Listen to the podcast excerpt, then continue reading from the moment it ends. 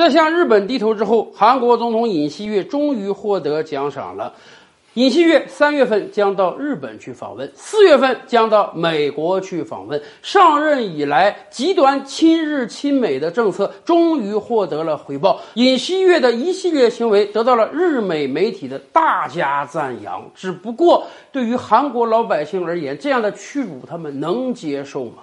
文在寅时代，我们知道韩国最高法院作出判决，日本的相关公司应当对当年强征韩国劳工的行为道歉，并且进行经济赔偿。可是日本就是不赔，而且也不道歉。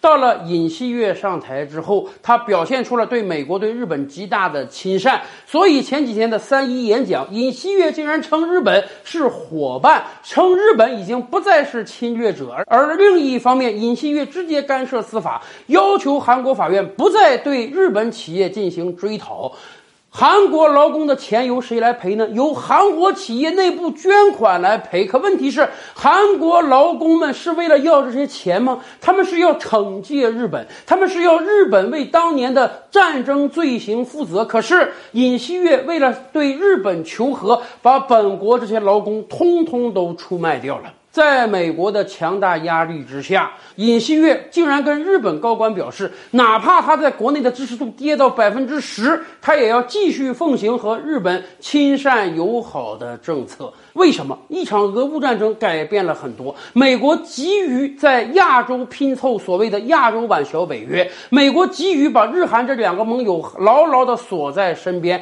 所以美国感觉到日韩的不和解，日韩之间的矛盾会大大削弱它的力量，因此强逼韩国必须和日本和解。